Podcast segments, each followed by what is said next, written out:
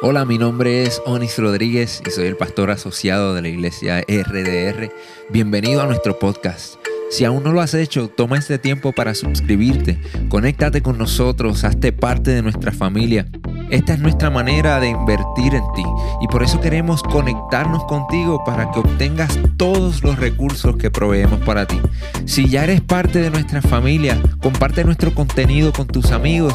Estaremos actualizando este podcast todas las semanas, así que quédate conectado con nosotros y riega la voz. Esperamos que este mensaje sea de mucha bendición para tu vida. Qué bueno que están con nosotros en esta noche, de verdad, para nosotros es un honor poder eh, tener este tiempo juntos. Y, sé que nos visitan personas de muchos lugares, quizás gente que, no acostumbra a venir a la iglesia, pero quiero que sepas que si esta es tu primera vez o tu segunda vez, o si hace tiempo que no venía, eh, eh, esta es tu familia, esta es tu casa. Y estamos para servirte, para ayudarte en lo que podamos y, y cualquier pregunta, duda que tengan, no dudes en acercarte a nosotros, los líderes. También tenemos un equipo increíble que tiene unas camisetas azules. Cualquier duda, pregunta, no duden en acercarse a algún líder. ¿Saben qué? Yo creo que... Dame ese micrófono mejor. El micrófono. ¿Cuál es el cliché que siempre dicen cuando pasa algo? Ah, estamos en vivo. Ahora sí, ¿me escuchan? Qué bueno. Bueno,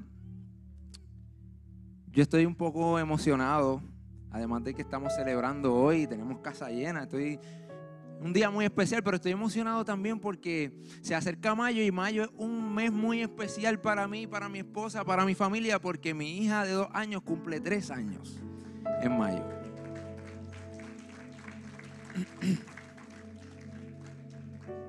Y cumple tres años y, estamos emocionados de que por primera vez la vamos a llevar a Disney. Vamos a llevarla a, Magic Kingdom. Y yo tuve la oportunidad de pequeño de ir varias veces a, los parques. Eh, mis papás me llevaron y, recuerdo con la ilusión que, yo no podía dormir por semanas y el día antes no dormía absolutamente nada. Estaba con mi hermano en el cuarto y, entrábamos y, hablábamos de, las máquinas que nos íbamos a montar, de lo mágico que iba a ser este tiempo. Y cuando llegábamos al hotel, yo no sé si, si algunos de ustedes se acuerdan que cuando se llegaba a los hoteles en Orlando para ese tiempo, en los hoteles siempre tú entrabas al cuarto y había una televisión prendida. Y todos los anuncios de los parques estaban ahí. Y mi hermano y yo pasábamos horas mirando el mismo loop de anuncios. Porque estábamos tan emocionados y esa ilusión de, entrar y, tener esa experiencia mágica. Y, uno cuando es chiquito se lo cree todo. Uno, no, uno piensa que de verdad uno está volando, uno está en la jungla, que los leones son reales, que uno no sabe el andamiaje que hay detrás de eso, pero luego vamos creciendo y, tú comienzas a, a ver la realidad del asunto, que en realidad la magia es para quitarte el dinero. Los niños se lo gozan y los adultos ven a los niños gozándosela y se lo gozan también, pero luego, luego llegamos a la casa a pagar las deudas y ya no es tan divertido. y, algo que me tiene muy emocionado de este viaje es, ver la ilusión en mi hija como una vez yo la tuve. Quizás yo no pueda vivirlo de esa manera, pero, pero quizás viéndola a ella vivir la magia de Disney recuerde cómo era cuando, cuando era chiquito.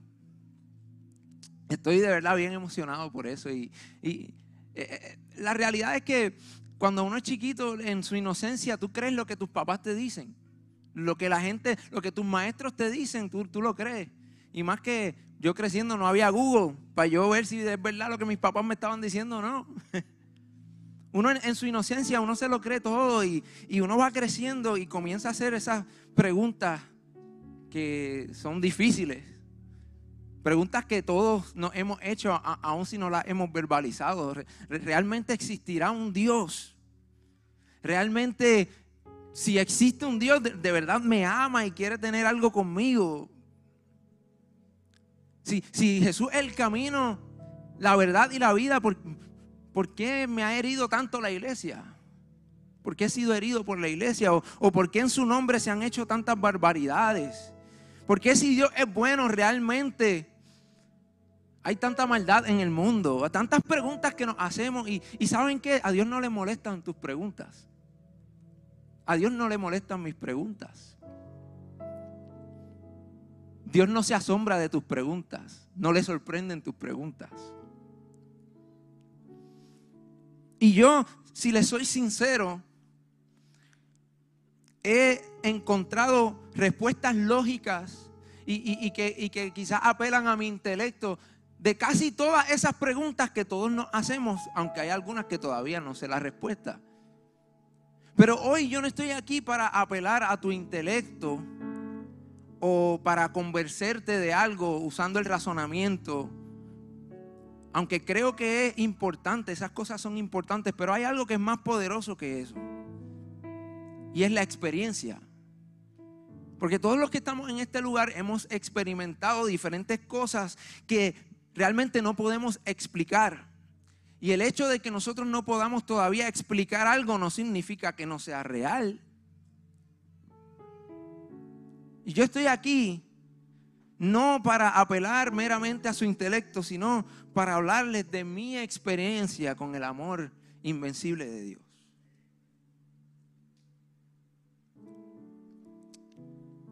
Cuando, cuando yo era chiquito, yo, yo me crié en la iglesia. Mi abuelo era pastor de una iglesia pequeña en Fajardo, que ahora mi tía es la pastora allá. Y yo crecí en la iglesia con mis primitos. Eh, teníamos los domingos lo que antes se llamaba la escuela dominical. Quizás algunos de ustedes se acuerdan de eso. Y era un tiempo cuando uno llegaba a la iglesia como antes del servicio y pasaba una hora aprendiendo de la Biblia y haciendo actividades y pintando libritos y aprendiendo diferentes versículos bíblicos. Y, siempre era chévere porque uno iba aprendiendo, pero como les digo, no. Uno aprende como niño, pero no se hace esas preguntas hasta más tarde. Y un día recuerdo que hicimos una competencia. Eh, llegó el maestro ese día y dijo, ¿saben qué? La semana que viene vamos a hacer una competencia y yo voy a comprar unos dulces y el que gane la competencia se lleva los dulces. Yo quiero que la semana que viene usted se aprenda un versículo bíblico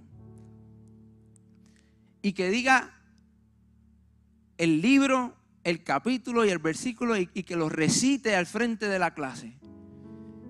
Y todos nos emocionamos por los dulces y nos preparamos. Realmente yo no me acuerdo ni, ni cuál fue el que yo traté de aprenderme, pero llegamos el próximo domingo y uno trató de recitar un salmo larguísimo como para impresionar a la clase y, lo que hizo fue el ridículo.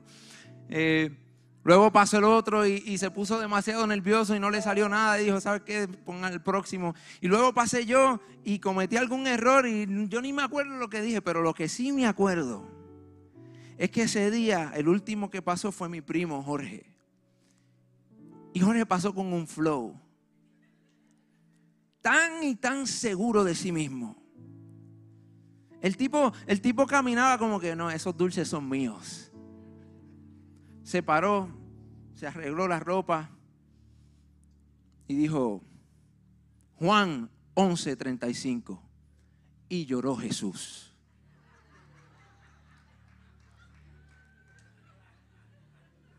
En un tiempo donde no existía Google, para buscar el versículo más corto de la Biblia, este individuo se las ingenió para conseguir el versículo más corto de la Sagrada Escritura. Jesús lloró.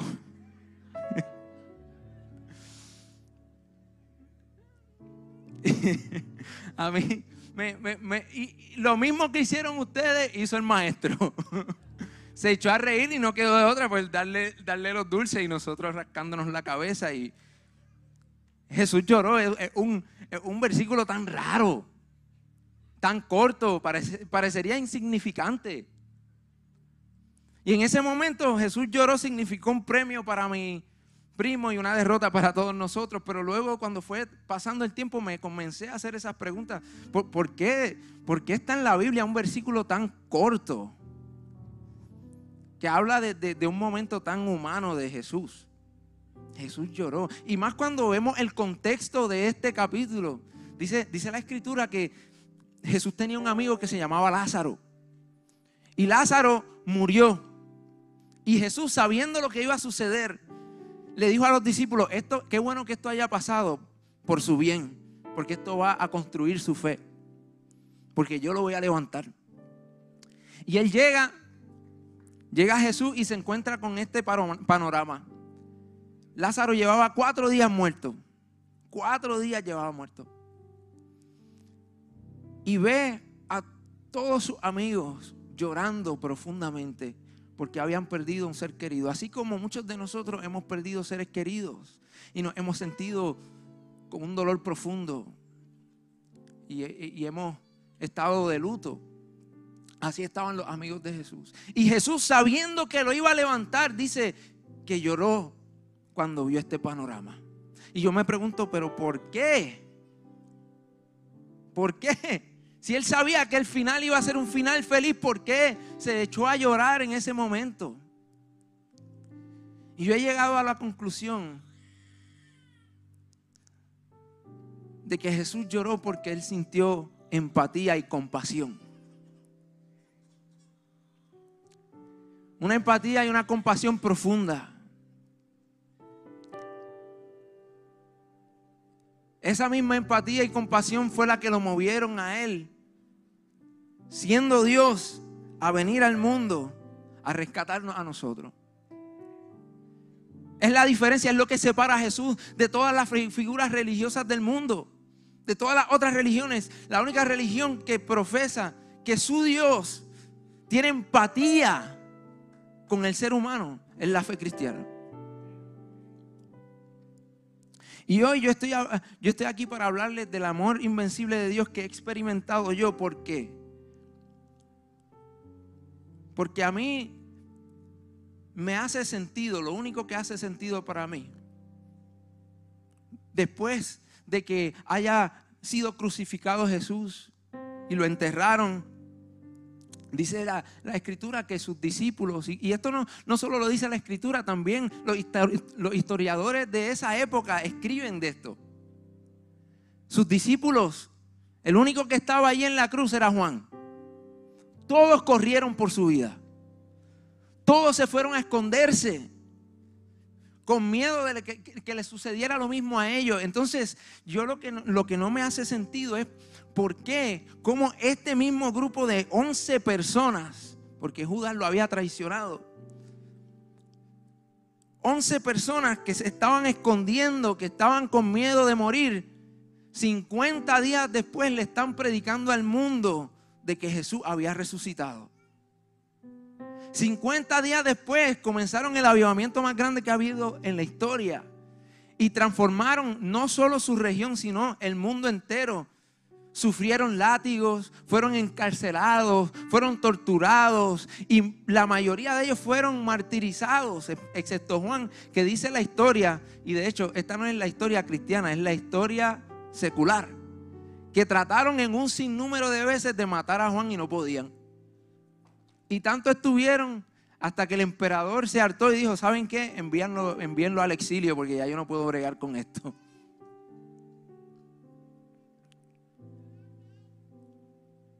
Y yo me pregunto, ¿qué sucedió en esos 40 días que cambió 11 personas de ser unos cobardes escondidos que, se, que, negaron a, a, su maestro, a su amigo, a convertirse en unas personas que no le tienen miedo a la muerte. Y llegué a la conclusión de que el mismo amor invencible que yo he experimentado, ellos lo experimentaron también. Pero, pero escúchenme bien. Yo creo que, que si yo hubiera pasado por una experiencia similar y luego de ver a mi amigo, a mi maestro crucificado, muerto, sepultado, lo veo en la sala del lugar donde yo estoy vivo, también se me va el miedo a la muerte. Creo que, no sé, pienso que es lógico. Y estas personas se transformaron en otras, en, personas llenas de coraje, de valor por lo que vivieron, porque experimentaron el amor invencible de Dios. Yo también he experimentado ese amor. Como les dije, yo pudiera aquí eh, hablar de apologética, podría defender la fe cristiana, pero lo que quiero hablarles hoy es de mi experiencia con el poder y el amor de Dios. El 9 de enero del 2009, un año antes de casarme, yo entré a la iglesia de mis padres en ese entonces en Orlando. Y me senté en el último asiento. Una iglesia bastante más grande que esta, que habían como dos mil personas, donde uno podía escabullirse entre la gente y esconderse. Y me senté en la última silla e hice la, la oración más irreverente que yo he hecho en mi vida cerré mis ojos y dije, Dios, si, si hoy tú no me hablas, yo voy a olvidarme de lo que me enseñaron mis padres, voy a olvidarme de lo que aprendí en la, en la escuela dominical, lo que me enseñó mi abuelo, y voy a vivir para hacer lo que me dé la gana. Pero yo necesito que tú me hables hoy de una manera contundente. Y miren, no les miento, yo terminando de decir esas palabras, Recuerdo como si fuera hoy que ni siquiera había empezado el servicio, ponían la musiquita esa de, del elevador que ponemos a veces en la, en la, iglesia antes de que comience. Los músicos ni siquiera se habían subido al altar, a, la plataforma. De la nada el pastor agarra el micrófono y me llama por mi nombre. Y me dice, Onis, tú estás aquí. Y, yo terminando de orar en ese momento subí así. Eh, la mirada sorprendido de que me haya llamado y al ser amado tímidamente. Y él me dice, yo llevo una semana que Dios me está despertando por la madrugada, orando por ti, yo no sé por qué, pero Él me acaba de mostrar por qué. Y me dice, pasa por acá. Y yo les prometo que esa fue la caminata más larga de mi vida. ¿Por qué? Porque yo, yo, yo pensé que cuando yo llegara al frente, Dios iba a, sacar mis trapos sucios al mundo. Que me iba a juzgar para que el mundo me juzgara. Y mira, esto es lo que ha hecho este hombre. Este jovencito que ustedes piensan que es bueno, mira, esto es lo que de verdad está pasando en su vida. Y para mi sorpresa fue todo lo contrario. Yo llegué y habló cosas que yo solo yo sabía. Nadie más sabía. Me dijo cosas que solo yo sabía y me habló del propósito que tenía conmigo, de lo mucho que me amaba. Y, me, dijo precisamente que iba a estar haciendo esto que estoy haciendo ahora. Y yo quisiera decirle hoy que ese día mi vida dio un giro de 180 grados, pero la verdad es que no fue así sí tuvo un impacto significativo en mi vida, pero la realidad es que mi vida ha sido, no, ha sido como una pirámide que sube y, llega hasta el fin. No, yo he estado como en una montaña rusa. Y sube y baja y da vuelta y, y salgo con el pelo todo escrifado. Y quizás muchos de ustedes también se, se, identifican con lo que estoy diciendo porque yo continué luchando con muchas de las cosas que estaba luchando, por, muchas veces por ser testarudo, por no querer escuchar, por no querer, querer dejar atrás mi pasado. Y, recuerdo otro momento muy oscuro en mi vida, arrodillarme en la sala de mi casa y, decirle, Señor, yo necesito que tú me ayudes porque yo, tenía una adicción a la marihuana de, terrible. Yo, yo, fumaba todo el tiempo. O sea, yo me levantaba para ir al baño en la noche y, fumaba. Eh, y, la gente dice, no, la marihuana no es, adictiva, pero psicológicamente sí lo es. Y para mí lo fue así. Yo, yo, yo estaba todo el tiempo hasta el punto que llegué, me, me arrodillé en la sala de mi casa y le dije, Señor, yo necesito que tú hagas algo porque yo me doy cuenta que yo no puedo salir de esto solo.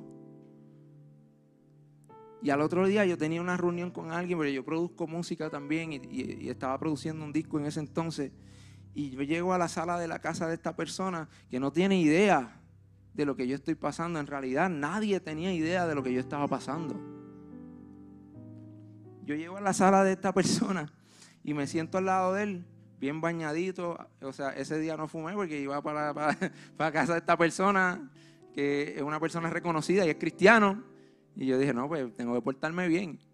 Y llego a la sala de, este, de, esta persona y estamos hablando y de momento él empieza a toser. Y esto era antes del COVID, eso no me preocupé tanto, tú sabes, pero empieza a toser descontroladamente. Y dice, Oni, yo no sé qué me pasa, yo siento como si me estuvieran tirando humo en la cara. Y yo, se volvió loco el varón, y eso que yo soy el que fumo. Pero a la segunda vez que le pasó, me dijo, eh, es que, Oni, tú no entiendes, yo literalmente siento como si alguien estuviera fumando y me estuviera escupiendo el humo en la cara. Y escucho la voz interna en, mi corazón de, de Dios que me dice, tú me pediste ayuda, este es el momento. Y yo ese día le abrí mi corazón le dije, ¿sabes qué? Yo estoy pasando esto y esto y esto y esto. Yo llevo años luchando con esto y nadie sabe esto, pero yo lucho con esto y estos son los pensamientos que tengo. Y ese hombre se quedó así con los ojos abiertos. Y me dijo, ¿sabes qué? No te preocupes, Dios está en control, Dios te va a ayudar. Si, si Dios ha permitido que esto suceda, es porque te quieres restaurar. Y ahí todo comenzó a cambiar y todo iba bien. Me envolví en el ministerio de una manera brutal, experimenté cosas que, solo soñaba con experimentar. Y, pero, pero, hay algo, un peligro que nosotros los ministros eh, eh, corremos y es que a veces confundimos nuestro servicio a Dios con nuestra relación con Dios y pensamos, no, yo, estoy sirviéndole a Dios, pero realmente no tenemos una, relación cercana con Él. Y tratamos como que de, intercambiar nuestro tiempo de oración con nuestro tiempo de servicio. Y lo más importante, lo, que más le importa a Dios es, la relación que tú tengas con Él. E, ese es el tipo de amor que Él tiene por ti. Él no quiere que tú seas su esclavo. Él quiere ser tu amigo. Él quiere ser tu padre. Y, y escuchen bien. Y mi desconexión con el Señor, eh, a eso se le añadió el hecho que estaba sumamente cansado porque llevaba muchos años sirviendo y, trabajando fuerte. Y, y las heridas de la vida que todos recibimos me hicieron volver a mi pasado. Y en esta ocasión pues tenía mucho más que perder porque ya estaba casado. Y mi relación con mi esposa estaba en, un punto crítico. Eso también me hundió más en una depresión que me, hizo regresar a estos viejos hábitos que yo tenía. Y esta vez fue peor porque comencé a tomar pastillas. O sea, fue, fue algo bien... O sea, el momento más bajo de mi vida fue este momento. Y, de igual manera llegó el punto que no pude más. Y, yo, yo, he llegado a la conclusión de que la, gente inteligente aprende a cantazos. Pero la gente sabia aprende por los cantazos de otros. Mi oración en esta noche es que ustedes aprendan por mis cantazos. Pero en, ese momento yo, ya no podía más, me arrodillé en, mi casa, le pedí ayuda a Dios y Dios, eh, hace poco conté el testimonio aquí en la, iglesia, hace unos domingos, pero Dios me contestó de una manera increíble. Y eso comenzó un proceso de, sanidad en mi vida, en mi matrimonio, que tomó alrededor de un año. Mi esposa y yo estábamos a punto de divorciarnos y, yo le pedí a Dios, Señor, yo creo que tú eres un Dios de milagro. Yo creo que tú, tú todavía puedes hacer el milagro. Y cuando las cosas se ponían como que peor y peor y peor, la voz de Dios me decía, no te preocupes, que esto no va a terminar en divorcio, no te preocupes.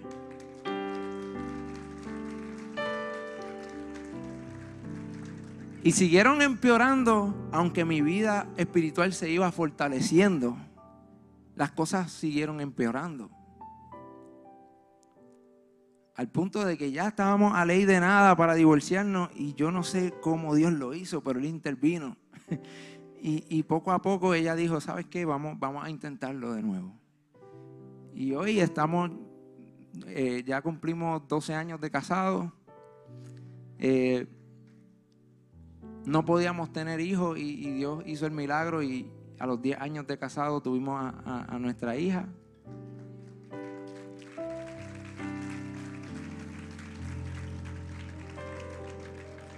¿Y por qué les cuento esta historia? Es, precisamente para que entiendan lo mucho que Dios nos ama.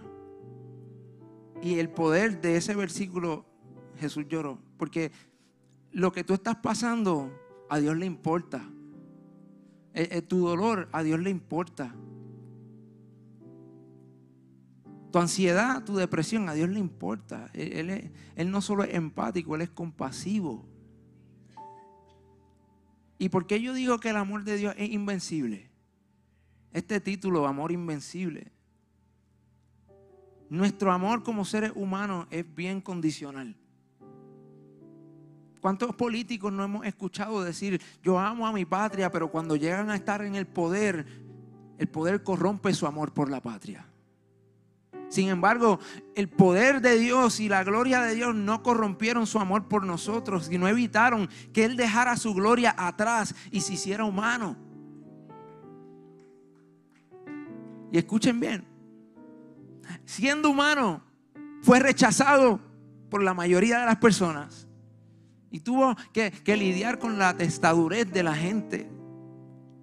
Pero ese rechazo no apagó el amor de Cristo hacia nosotros.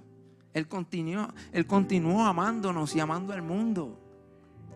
Y nosotros cuando nos rechazan, lo primero que hacemos es proyectar ese rechazo también. No solo fue rechazado, sino que fue traicionado por uno de sus mejores amigos. Entregado a las autoridades por uno de sus discípulos, uno de sus mejores amigos, una de las personas más cercanas a él, quien lo entregó con un beso en las mejillas. Y saben qué? Ese beso lo recibió de todos nosotros. Lo recibió de todos nosotros. Pero la traición no detuvo el amor de Dios. La traición no detuvo el amor de Dios por nosotros. Él continúa amándonos. Y nosotros nos traicionan y ¿qué decimos? Esa persona murió para mí. Le ponemos la cruz.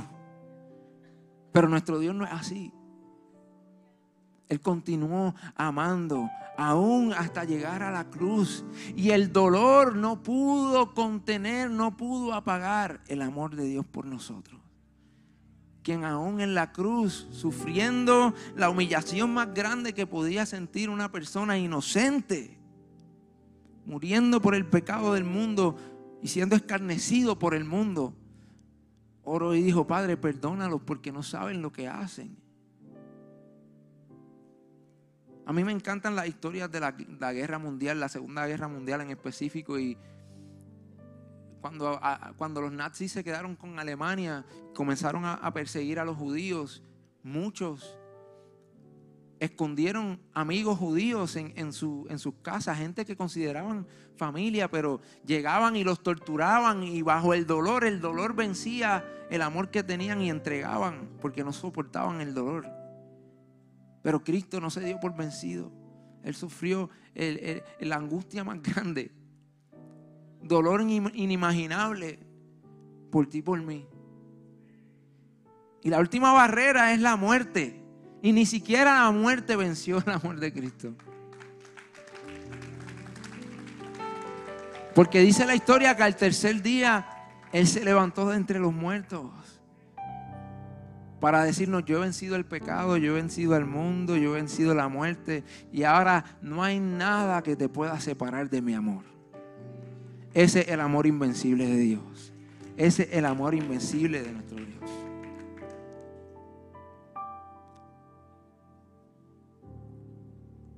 Juan 3:16 dice que de tal manera amó Dios al mundo que envió a su único hijo para que todo aquel que en él crea no se pierda, mas tenga vida eterna. Yo he experimentado el poder de su amor invencible.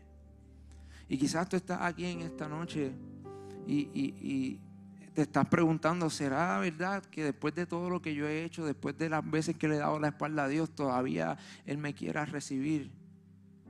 Yo estoy aquí para decirte que el mismo Jesús que lloró por el dolor de sus amigos, continúa llorando por tu dolor.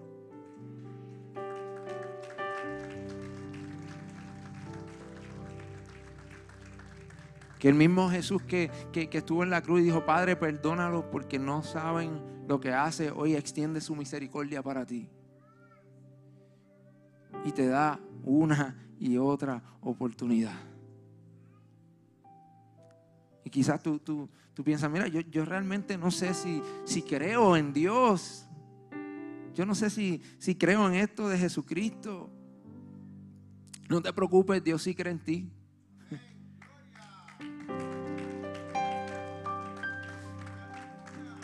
Lo único que tienes que hacer es darle la oportunidad. Darle la oportunidad. No tienes nada que perder.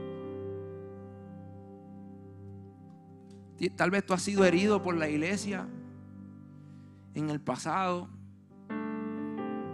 Quiero decirte cuánto lo siento. Pero la realidad del asunto es que la iglesia es la gente. Y mientras exista la gente, va a existir la imperfección. Mientras exista la gente, existe la oportunidad de que nos hieran y de nosotros herir también. Y de que todos estamos en un proceso de transformación. Estoy aquí no para venderte un evangelio que va a cambiar tu vida de la noche a la mañana, que va a hacer desaparecer tus problemas. Eso no es lo que estoy predicando hoy. Estoy diciéndote que quizás seguir a Cristo no cambia tus circunstancias, pero sí te va a cambiar a ti.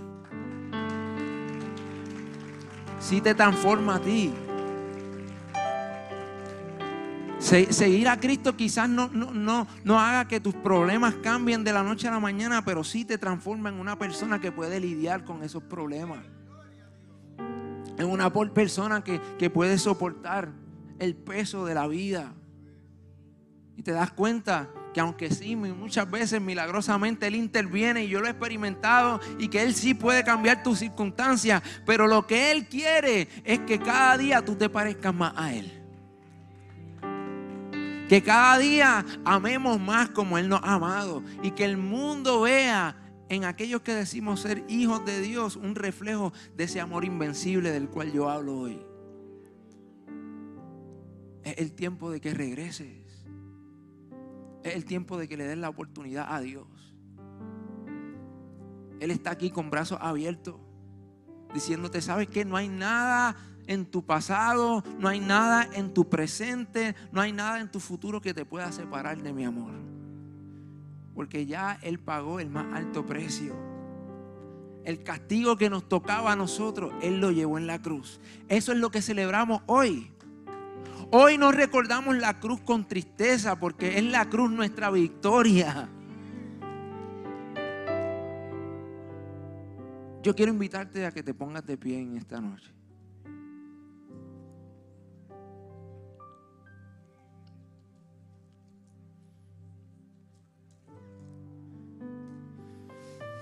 Quizás tú ni siquiera crees en Dios, pero sientes que tu corazón está latiendo a 100 millas por hora y sientes una voz dentro de ti que, te dice, dame la oportunidad. Ese es Dios. Es Dios hablando a tu corazón. Hoy es el día para que tú cruces esa línea de la fe y pases de ser quien eres hoy y te conviertas en quien Dios quiere que tú seas. Quiero recordarte que las escrituras dicen que los planes que Dios tiene para ti son de bien y no de mal. Él quiere darte un futuro, Él quiere darte una esperanza. Entrégale hoy tu vida a Dios. Si ese eres tú en esta noche, yo quiero que cierres tu ojos conmigo. Que inclines tu rostro. Si tú quieres abrirle tu corazón hoy a Dios Simplemente dile en tus propias palabras, Dios, te entrego mi vida. Te abro mi corazón. Tú eres mi salvador. Transfórmame de adentro hacia afuera.